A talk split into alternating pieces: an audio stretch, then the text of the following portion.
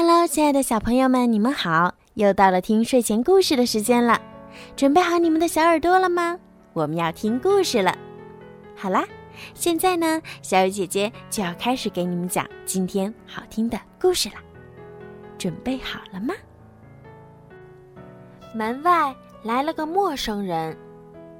星期天，文文一个人待在家里，津津有味儿地看着漫画书。看得正入迷时，一阵咚咚咚的敲门声传来。“谁呀？”文文隔着门大声问。“修水表的。”门外人回答。“修水表的。”文文搬来小椅子，通过门上的猫眼儿往外看去。嗯，看这个人的衣服和工具。的确像是个修水表的，可是文文又想：家里的水表坏了吗？妈妈总是没跟我说这事儿啊。于是他赶紧给妈妈打电话，可妈妈说家里的水表并没有坏。文文心知有坏人登门造访了，于是他对着门外人说。我家的水表没有坏，您恐怕找错门了。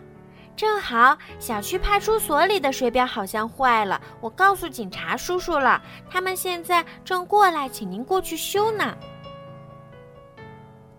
过了好久，外面也没有答话。文文从猫眼儿往外一看，人早就没影了。安全小贴士：不要随便开门。不管敲门的人说什么，都要沉着冷静，不要透露家中只有你一个人，更不能随便开门。不要轻易相信陌生人。对于自称是工作人员的敲门人，不要轻易相信，一定要让他出示工作证件。如果你不能判断真假，可以请他改天再来。及时求救。如果感到有危险，要立即向父母、邻居或者派出所打电话求救。小朋友们，你们记住了吗？好了，今天的故事就讲到这儿了。如果你们喜欢听小鱼姐姐讲故事，记得让爸爸妈妈动动手指，关注小鱼姐姐的微信公众号“儿童睡前精选故事”。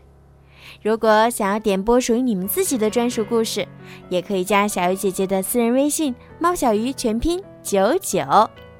好啦，孩子们，晚安。